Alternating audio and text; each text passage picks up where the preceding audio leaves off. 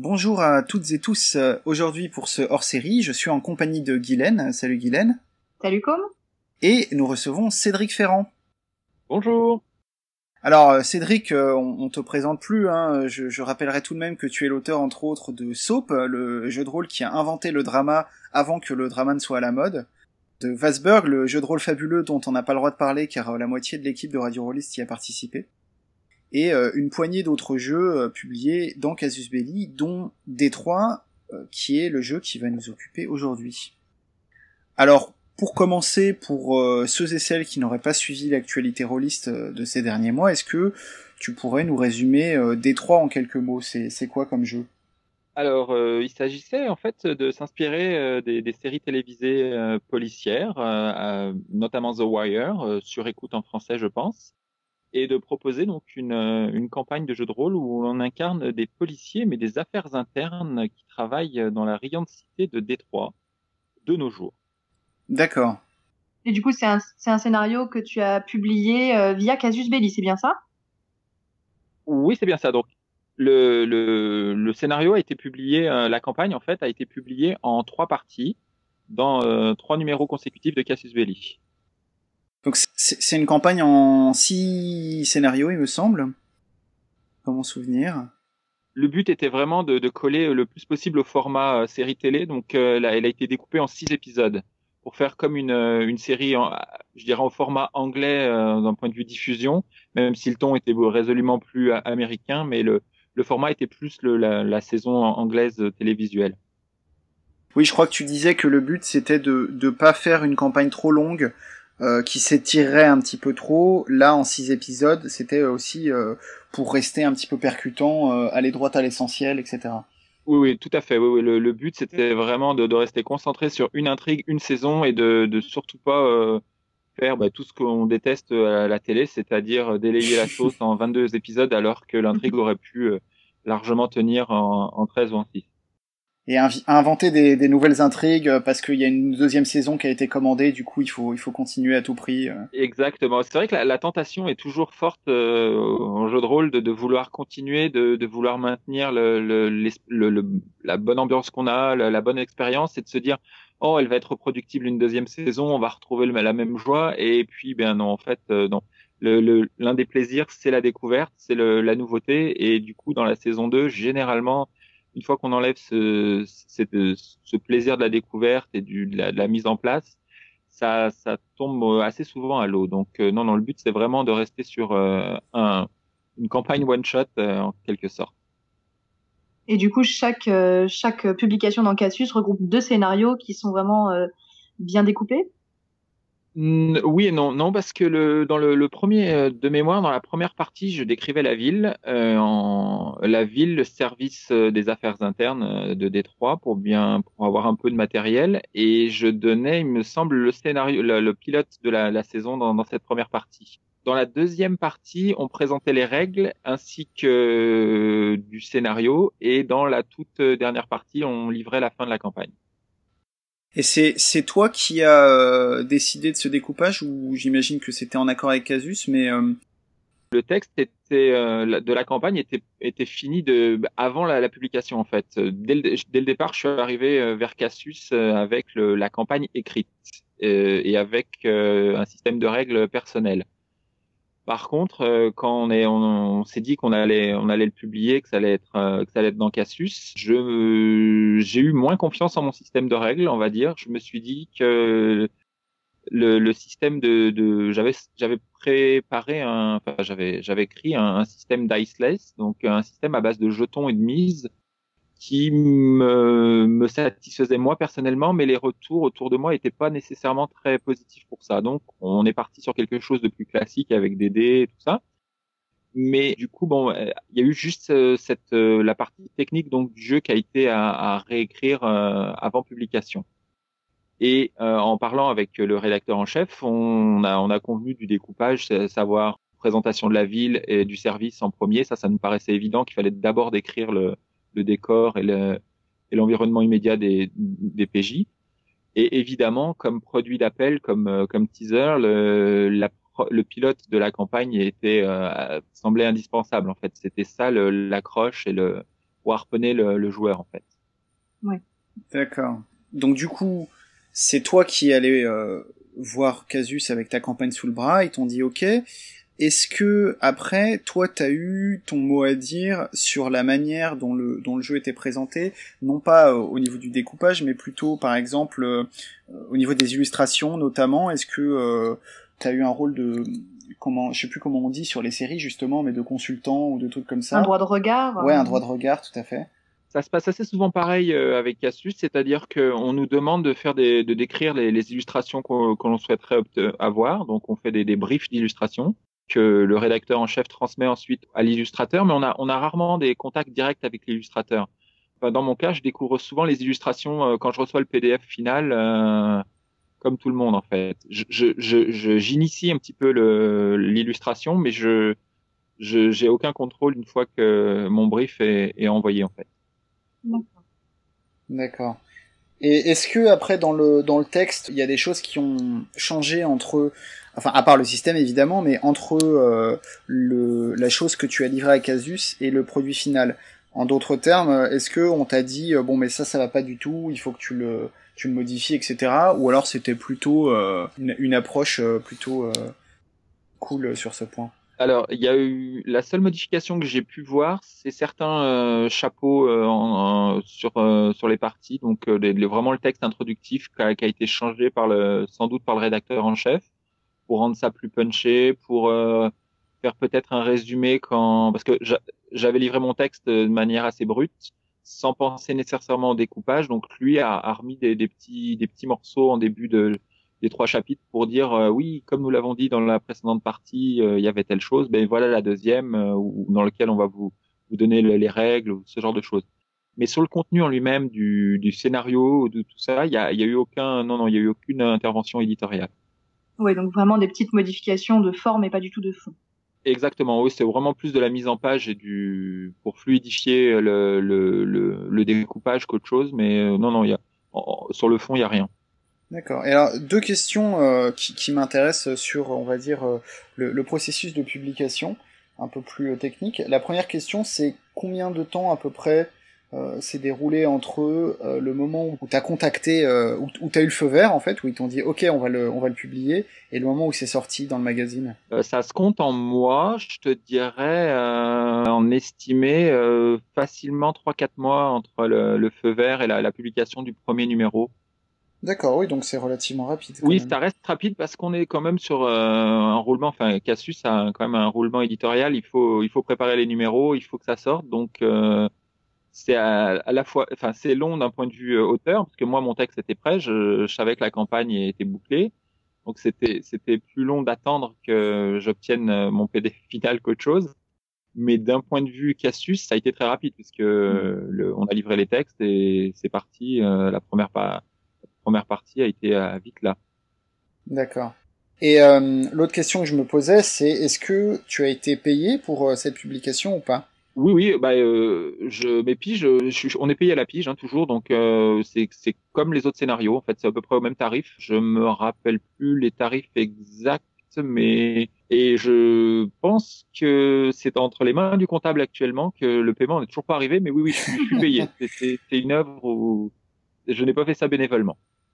Ouais, non, mais je, je pose la question aussi parce que voilà, on est souvent tenté de, de se dire que dans le milieu du jeu de rôle, euh, il peut y avoir des, des petits arrangements euh, pas toujours euh, très chouettes, donc c'est bien de voir que continue de faire les choses réglo. Quoi. Oui, oui, non, non, le, pour ça, Cassius a jamais, nous a jamais demandé, enfin la, la, nouvelle mouture en tous les cas, nous a jamais demandé de travailler gratuitement. Ça, ça a toujours été euh, le rédac chef et, et là-dessus nous nous nous, nous réunumère euh, systématiquement. D'accord. Alors, Évidemment, euh, Détroit nous intéresse à Radio Rollist euh, également parce que c'est un jeu d'enquête, hein, et euh, ça aura échappé à personne que les jeux d'enquête, euh, c'est un peu notre truc. Sébastien en, y a consacré un gros carnet ludographique récemment.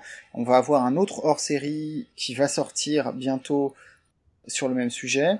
Et alors, dans les carnets ludographiques, justement, Sébastien, il disait que l'enquête en gros, selon lui, ça peut être une chose ou l'autre, ça peut être soit un élément de, pure couleur, en disant que ça, ça, pouvait ne pas être un enjeu ludique, c'est-à-dire qu'on va euh, incarner euh, des PJ qui, enquêtent, mais les joueurs ne vont pas avoir forcément à analyser ou à, collecter eux-mêmes l'information. Euh, c'est le fameux truc, voilà, où finalement ça se règle en, quelques jets de dés. Et à l'inverse, on peut faire de la vraie enquête en mettant la gestion de l'information au centre de la partie, en demandant aux joueurs de réfléchir à partir des indices. Du coup, ma question, c'est Détroit se situe de quel côté du spectre?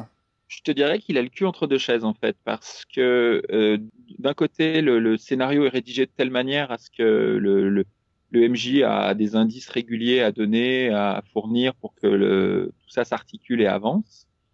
Mais d'un autre côté, dans la manière dont moi je l'ai maîtrisé, c'est aux joueurs de faire un bon usage de ces indices et de, de, de savoir comment ils vont les utiliser pour faire progresser leur enquête. Donc à mon avis, c'est un mélange des deux parce qu'il y a, y a des passages où mes joueurs avaient des idées et à ce moment-là, ben, je surfais, je les suivais. Et quand ils avaient moins d'idées, qu'ils étaient moins inspirés ou que l'intrigue leur paraissait moins claire, à ce moment-là, c'est moi qui rajoutais des, qui revenais à la charge en, en donnant des, des indices supplémentaires ou en montrant un peu, peut-être en ouvrant des portes pour, pour leur montrer ce qui était possible de faire. Oui, c'est vrai que j'ai pas précisé quelque chose qu'il est important de, de savoir euh, au sujet de Détroit, c'est que c'est un jeu d'enquête. Mais je parlais de drama tout à l'heure pour Soap. Là aussi, il y a, y a, quand même pas mal de drama puisque, enfin, pour les auditeurs qui connaissent The Wire, c'est évident. Euh, le modèle, c'est que il y a de l'enquête certes, mais la vie des personnages est également au centre. Et en l'occurrence, dans Détroit, il me semble que c'est surtout ce qui, est, également au centre, c'est l'équilibre que euh, les PJ doivent faire entre leur part d'ombre et la résolution de l'enquête. C'est-à-dire à quel point ils sont prêts à mouiller la chemise, voire à sombrer dans l'illégalité, ou à, ruiner leur vie de famille, etc., pour avoir le fin mot de l'histoire.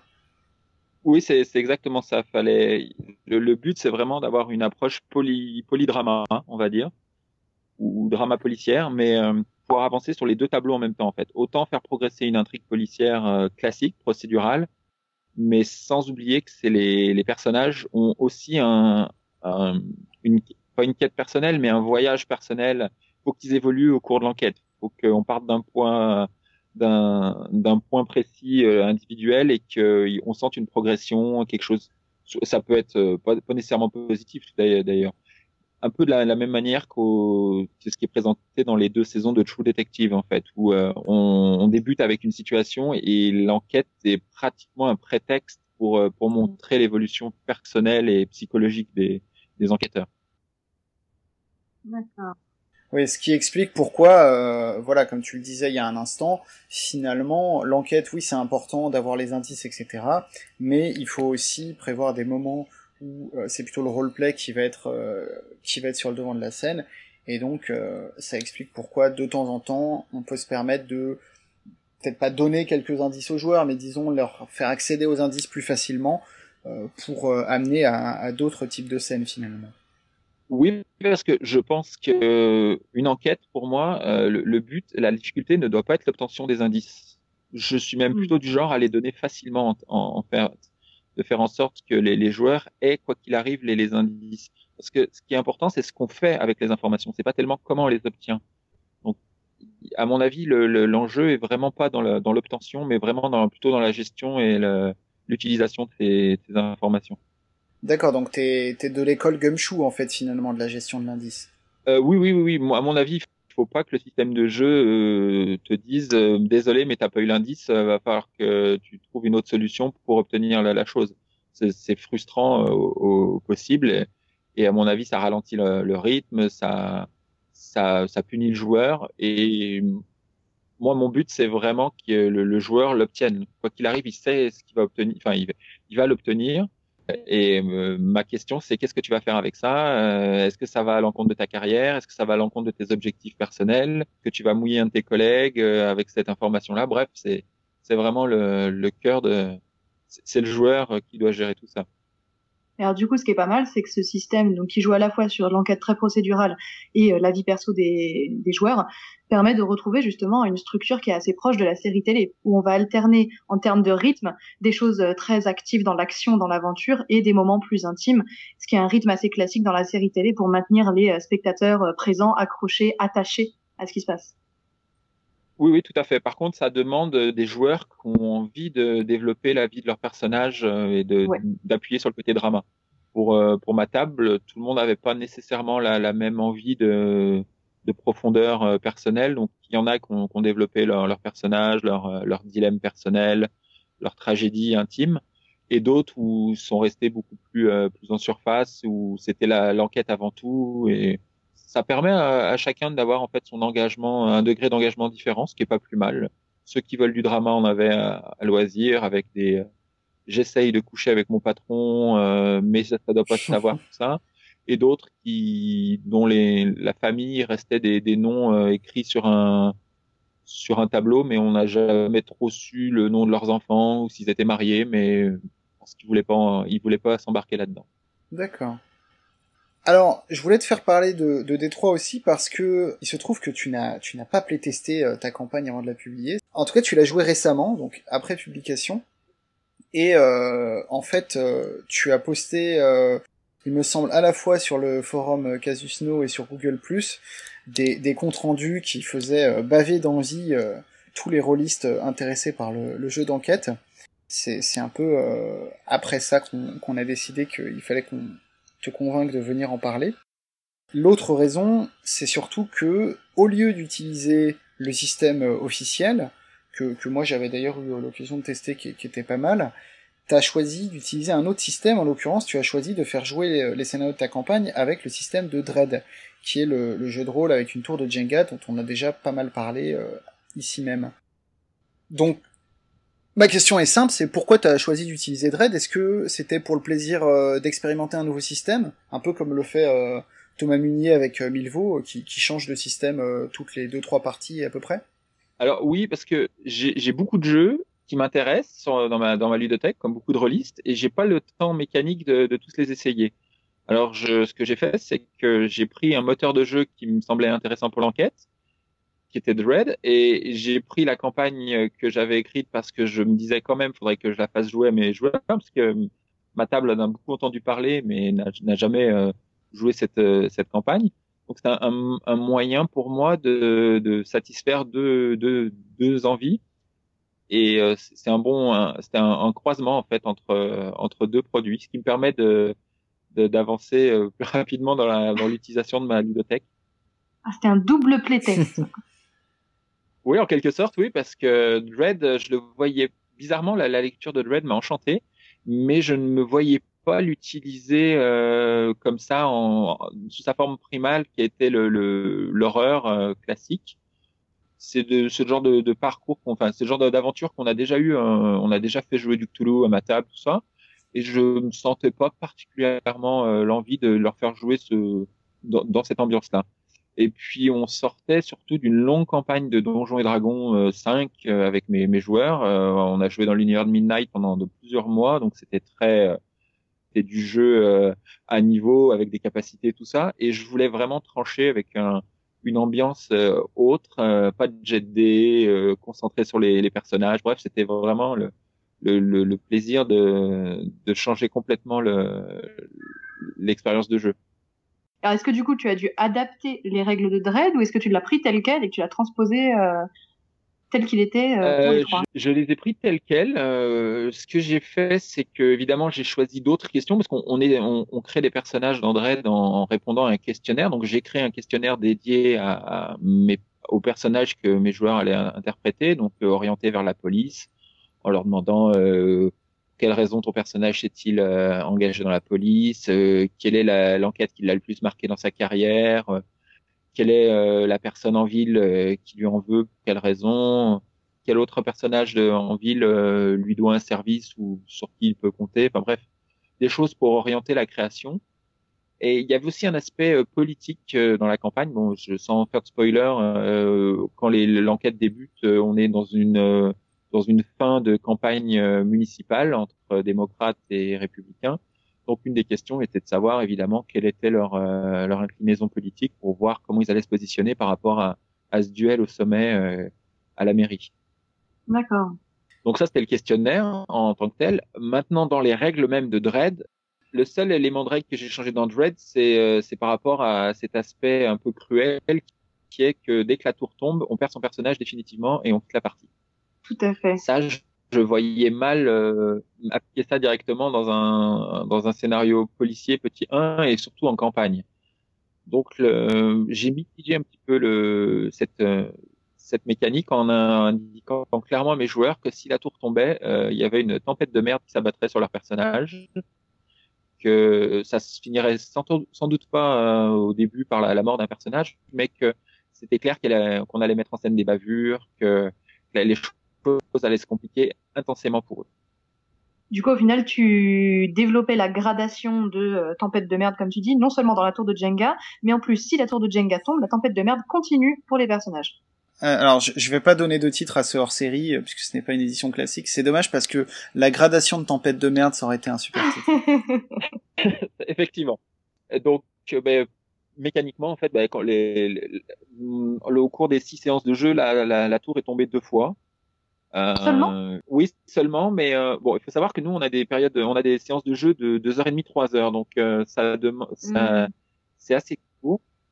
Euh, ce qui fait que on, on, arrivait systématiquement en fin de séance avec une tour vraiment chancelante, mais qui n'a et les, les, dernières actions étaient vraiment vraiment tendues, tendues, mais on il n'y avait pas, euh, il y avait pas une obligation que la tour tombe. C'est sûr que si mes séances avaient duré euh, 4, 5 heures, là, il y aurait eu des échecs systématiques. Et du coup, tu reconstruisais la tour à, à, chaque début de séance, si je comprends bien. Ou tu la gardais sur un coin de table. Euh... Non, non, on repartait à zéro à chaque début d'épisode. Vraiment, on essayait vraiment d'avoir un découpage euh, épisodique. Donc, euh, euh, j'essayais à chaque fois de démarrer l'épisode avec soit une découverte, une révélation qu'il y avait eu en fin de, fin de scénario précédent ou quelque chose comme ça, ce qui expliquait pourquoi le, le, compteur repartait à zéro. On avait une nouvelle piste, on avait un, on avait une nouvelle approche du problème, donc ça, ça expliquait pourquoi la, la tour pouvait être reconstruite. Mais donc il était essentiel de faire une séance par épisode. Oui, oui, il fallait vraiment avoir ça, pour la, ne serait-ce que pour la, la déconstruction de la, de la, tour en fait. Pour le, on peut mm. pas se permettre de, on peut pas.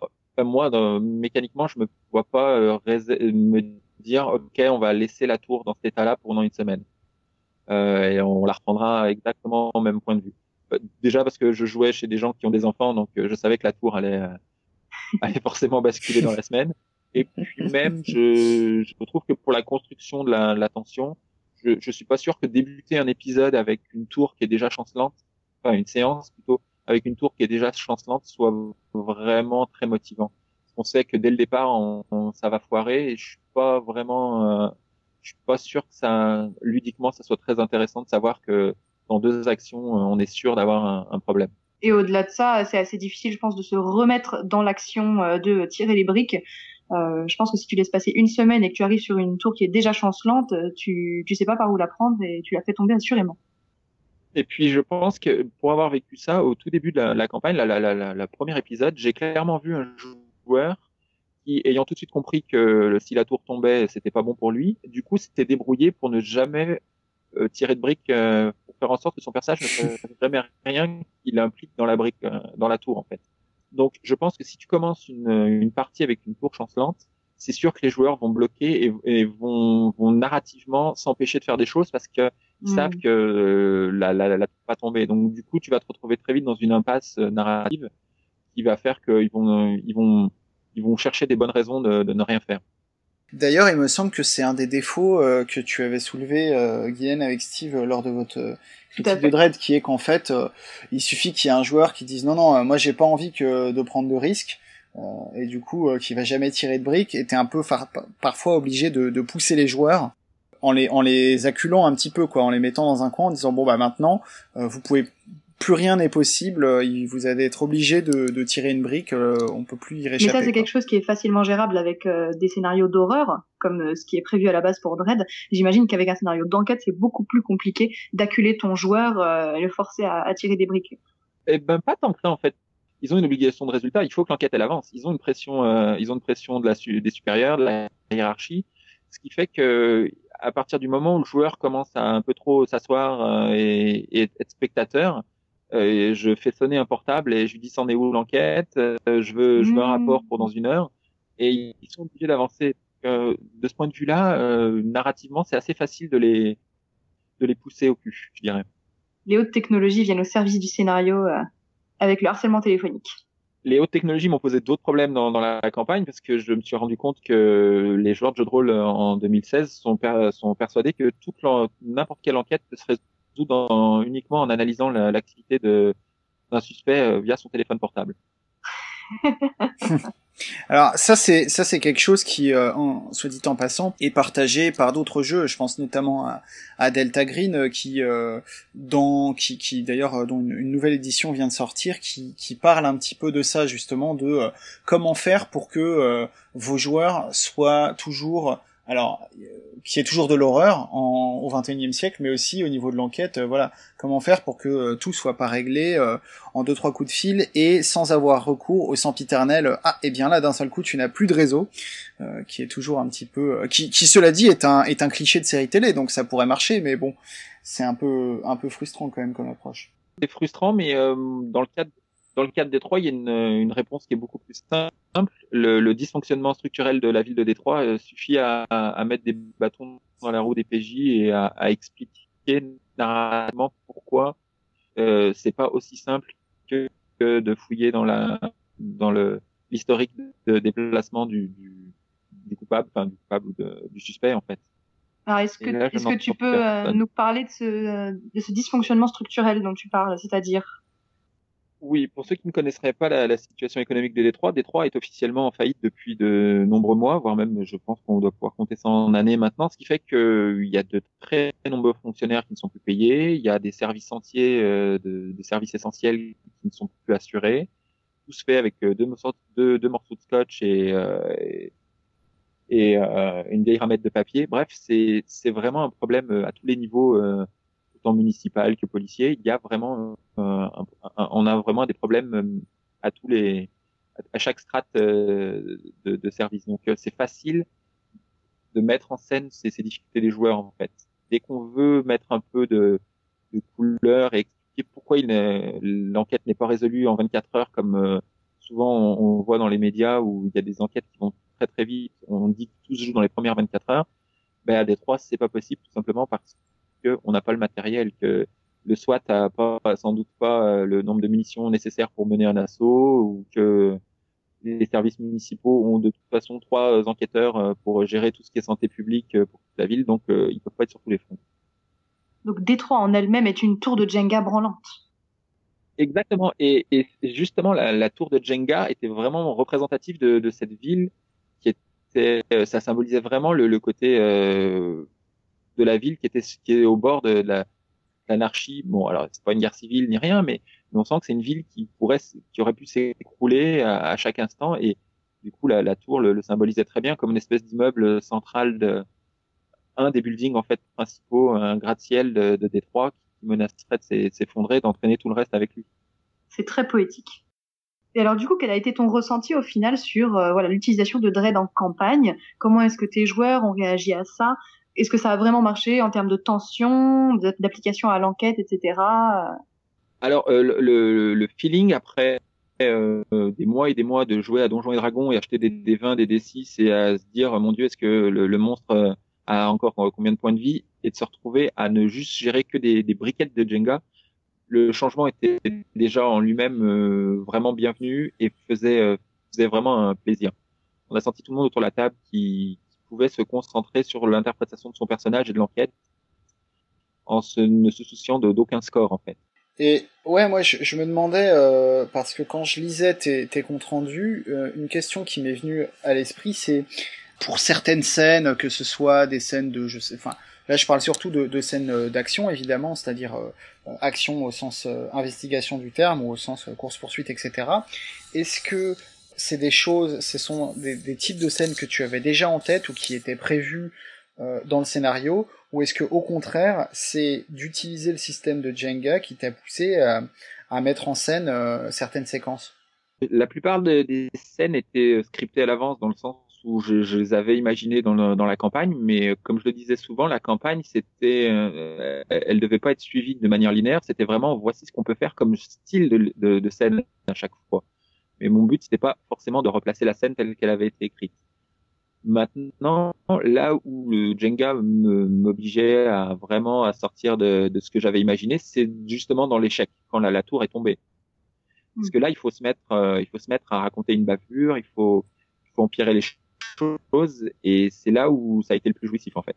Dans notre cas, euh, c'est la première fois qu'elle est tombée, le, le, joueur était au milieu d'un concert de rap. Euh, il s'est rendu compte qu'il était le seul blanc dans l'assistance. Il voulait euh, absolument poser des questions au rappeur qui était sur scène, qui était en train de faire un contest de, de un rap battle. Et, euh, à ce moment-là, il a senti quelqu'un qui mettait la main sur son arme qu'il avait à sa ceinture. Euh, ça s'est battu, le coup de feu est parti, le chanteur qui était sur scène a pris la balle perdue et euh, bref, émeute raciale qu'on a fait durer euh, plusieurs plusieurs épisodes. Il a perdu, le joueur a perdu le droit de porter une arme, il était lui-même sous enquête alors qu'il était des, des, affaires internes. Bref, ça a vraiment été, ça a vraiment fait dérailler le l'enquête de son point de vue. D'accord, ouais. Donc ça peut mener à des à des gros rebondissements en fait. En fait, le, le, oui, parce que si on dit euh, la tour tombe, c'est grave, et que la tour tombe, il ben, ben, faut vraiment que ça soit grave. On peut pas se mm. permettre de, de, de, noyer le poisson et dire oh, en fait bon oh, il s'est rien passé grave. Non non, il faut vraiment euh, si on, a, on met un enjeu, il faut vraiment euh, faut vraiment que le risque soit payé par les joueurs, sinon euh, il a aucun intérêt. Donc j'étais intraitable avec ça. Même j'avais même annoncé que si la tour tombait à cause d'une euh, un problème technique, genre quelqu'un qui donne un, coup de pied dans la table ou qui la renverse en voulant aller chercher son verre de coca, la personne responsable de la chute, son personnage, même s'il n'était pas, euh, actif au moment de la scène, son personnage allait avoir des ennuis, quoi. Il fallait vraiment sacraliser la tour et la. Ce qui, ce qui est déjà le cas euh, dans les, enfin c'est précisé dans les règles de Dread. Hein, euh. C'est précisé dans les règles de Dread. Ah, oui, oui, bah voilà. Donc, je n'ai fait que euh, by the book les, les, règles, mais oui, oui, non, il faut, il faut vraiment que, il faut vraiment qu'il y ait une crainte en fait constante de, de chaque pièce, enfin, chaque, pièce retirée était et doit être stressante. En même temps, il y a une mécanique, enfin, il y a, une espèce de fluidité, c'est-à-dire que euh, au début de, chaque séance, quand la tour est pleine, c'est très étonnant de voir les, les actions très vénielles qui sont tentées par les joueurs, qui sont entièrement en confiance, qui savent qu'ils ont du, il y a aucun risque que la tour tombe au départ, et qui perdent entre guillemets euh, beaucoup de briques sur des actions vraiment stupides ou pas très intéressantes d'un point de vue prise de risque. Et c'est marrant parce que le travail du MJ est par la suite de faire des flashbacks quand la tour commence à vraiment chanceler, dire et c'est là tu te rends compte que tout ce que tu as fait au début et qui était gratuit et qui te semblait si simple, finalement a miné la tour et t'a rendu la, la, vie si complexe et tu as moyen un peu de de créer un peu de tension entre les joueurs en leur disant t'as vu l'autre il, il, a pas, il a il a il a dépensé quatre briquettes pour une une intrigue personnelle qui vous amenait nulle part. Et maintenant, vous êtes en train de le payer parce que la tour est sur le point de tomber et tu aurais bien eu besoin de ces deux ou trois briquettes supplémentaires pour vraiment arriver à, à coincer ton suspect. Un des autres aspects de, de Dread qui est très intéressant pour, euh, pour un jeu d'enquête, c'est que euh, n'y a pas d'échec euh, systématique, il n'y a pas d'échec régulier. Le seul échec, que, les, les, sortes d'échecs qu'il peut avoir, c'est si la tour tombe d'elle-même ou si le joueur décide euh, de la faire tomber euh, provoquera la tempête de merde, comme on disait, mais à ce moment-là, il va quand même réussir l'action qu'il était en cours, euh, tentait un moment où elle est tombée. Et sinon, la gestion de l'échec est très simple, c'est le joueur qui refuse de retirer la briquette en se disant mon Dieu non, euh, c'est trop dangereux, je vais pas le faire. Et finalement, ça arrive assez peu. Enfin, mes joueurs, en tous les cas, étaient très tentés de d'y aller et de, de tirer une briquette quoi qu'il arrive parce qu'ils voulaient absolument avoir le, le fin mot de l'histoire. Mais du coup, pour un jeu d'enquête comme moi je le conçois, c'est-à-dire un jeu où on, doit sans, sans, arrêt avancer et ne pas, euh, pas se retrouver avec des indices que, indispensables mais qu'on ne peut pas donner aux joueurs parce qu'ils n'y arrivent pas. Avec euh, avec Dread et la tour, et eh ben les indices étaient là et les indices étaient livrés en temps et en heure. Il suffisait de tirer une ou deux briquettes et on obtenait ce qu'il fallait comme info. Oui, donc ça permettait une bonne fluidité d'action au final. Oui, oui, oui. Il y a jamais eu, on, on, s'est jamais retrouvé dans des dans des situations où euh, on ne savait pas quoi faire en, dans dans l'intrigue parce que euh, on n'avait pas les bonnes euh, les bons les bons indices. on avait toujours même une abondance d'indices qui nous met à, à plusieurs sous-intrigues. Et le but, c'était de savoir comment toutes ces sous-intrigues-là seraient influencer l'intrigue principale et quelle était l'importance de telle sous sous-histoire. Euh, mon Dieu, mais comment en fait euh, les motards sont arrivés dans cette histoire? Mais pourquoi telle personne euh, est citée? C'est plus ça l'intérêt que savoir comment on va comment on va on va trouver des, des, des, des indices ou des, des preuves. Et est-ce qu'il y a eu des moments où euh, ça a pas marché, où là tu, où tu t'es dit ah zut, euh, là avec Dread ça marche pas bien, j'aurais dû euh, peut-être que si j'avais utilisé tel système, telle scène ce serait bien passé, mais là bof. Oui, typiquement quand j'avais écrit les, premières règles de, pour D3, j'avais mis en place un système de prise de risque de jetons, donc où les joueurs devaient alimenter un petit peu leur drama personnel pour obtenir plus de jetons afin de pouvoir les, dépenser par la suite sur leurs actions. Donc c'était un, un, un, système euh, très simple. C'est si tu veux pouvoir facilement avancer dans le policier, il va falloir que tu te mettes dans la, dans la, merde d'un point de vue personnel et dramatique. C'est ça qui va t'alimenter. Et dans Dread tel qu'on l'a, on l'a joué, il n'y avait pas d'influence mécanique de la part d'ombre des, des joueurs. C'est-à-dire qu'on jouait bien le côté corrompu ou violent de, de certains des joueurs, enfin des, de certains des, des, personnages plutôt. Ça, ça, ça apparaissait bien en couleur mais il n'y avait pas d'implication mécanique de parce qu'on a voulu vraiment rester simple avec Dread, on n'a pas voulu rajouter de, de, de faire de, de, règles maison. Du coup, il n'y avait pas de, de il y avait on n'a pas senti que leur part d'ombre avait euh, une importance mécanique sur le jeu. Et ça, quelque part, c'était un peu décevant parce que ça, ça n'a pas, ça n'a pas incité les joueurs à, jouer avec ça. Il n'y a pas eu de prise de risque. Il n'y avait pas le, ce côté, euh, je, je suis à deux doigts de taper sur ma femme, mais en même temps, ça va me permettre peut-être de boucler mon enquête. Oui, donc pour tout ce qui est scène d'intimité, ça s'y prêtait moins.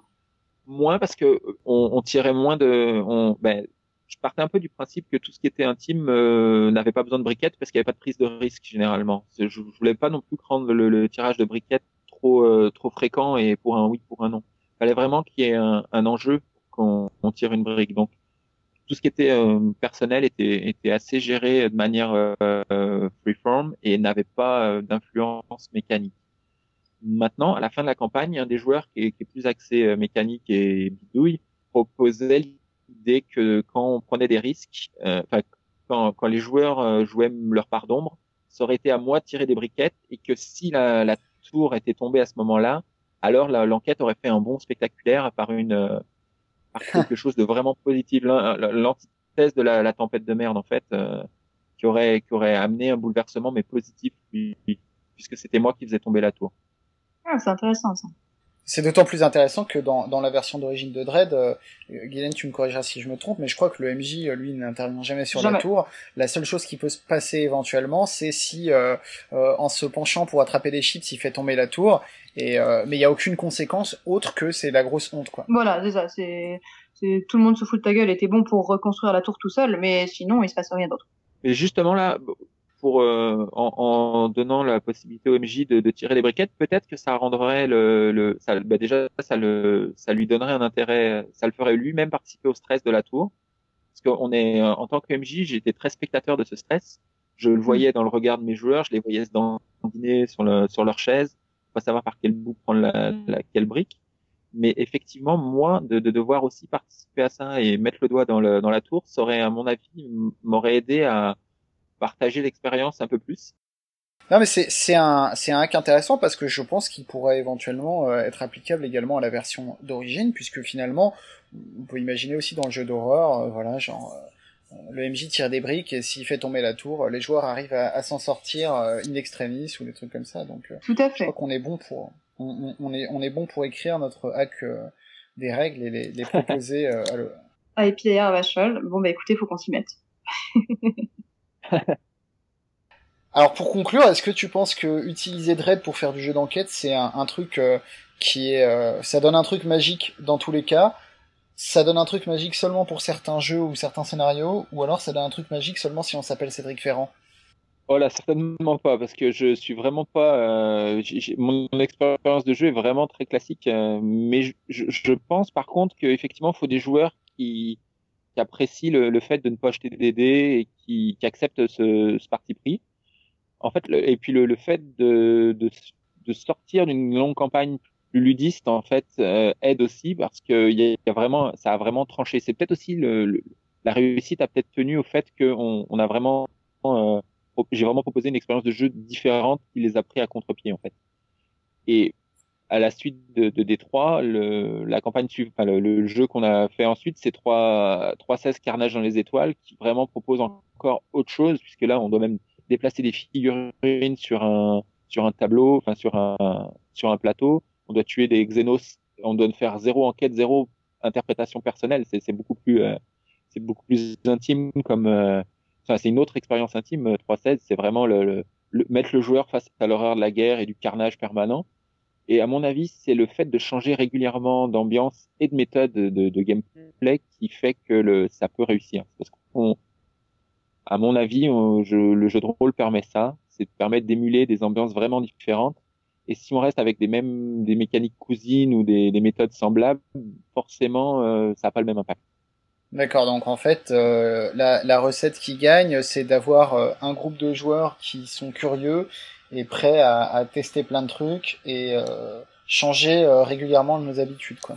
Ouais, ouais, des, des joueurs qui ont confiance dans, dans, leur MJ et qui, qui peuvent se dire, ok, s'il nous propose ça, c'est qu'il y a réfléchi et qu'il c'est il y a un intérêt. Il le, le fait pas juste par juste parce qu'il faut absolument placer une partie et euh, tester un jeu. Non, non, il faut, c'est sûr, faut, faut avoir de bonnes relations entre le, le maître du jeu et les, les joueurs qui, qui, se sentent en confiance, peuvent savoir qu'ils peuvent y aller en confiance.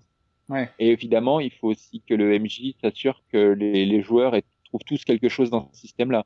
Moi, je savais qu'avec Dread, c'était certes, je, perdais le, je perdais le, le simulationniste du groupe. C'est clair que lui, je m'adressais pas à lui euh, pendant la campagne, mais d'un autre côté, c'est quelqu'un qui, c'est sans doute le joueur qui a le plus joué sur le développement personnel de son, son, personnage.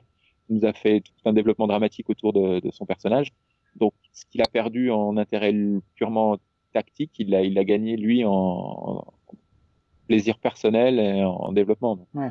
Et alors, du coup, est-ce qu'aujourd'hui tu te verrais utiliser Dread pour d'autres types de jeux que du jeu d'enquête ou du jeu d'horreur? Au niveau hypothétique, oui, je le ferais, mais du coup, ça serait reproposer la même mécanique à mes joueurs, donc je pense que le l'impact serait moins moins fort. Mais par contre, avec une autre table, euh, volontiers, oui. C'est sûr que je, je me vois je me vois m'utiliser ça. Alors pas nécessairement pour quelque chose de très héroïque, de très. Euh, faudrait que ça soit assez, euh, faut que ça reste low level. Euh, faut qu'il y ait des enjeux un peu terre à terre, à mon avis, pour que ça soit intéressant pour ça que l'horreur, euh, ça fonctionne bien, que l'enquête, ça fonctionne bien.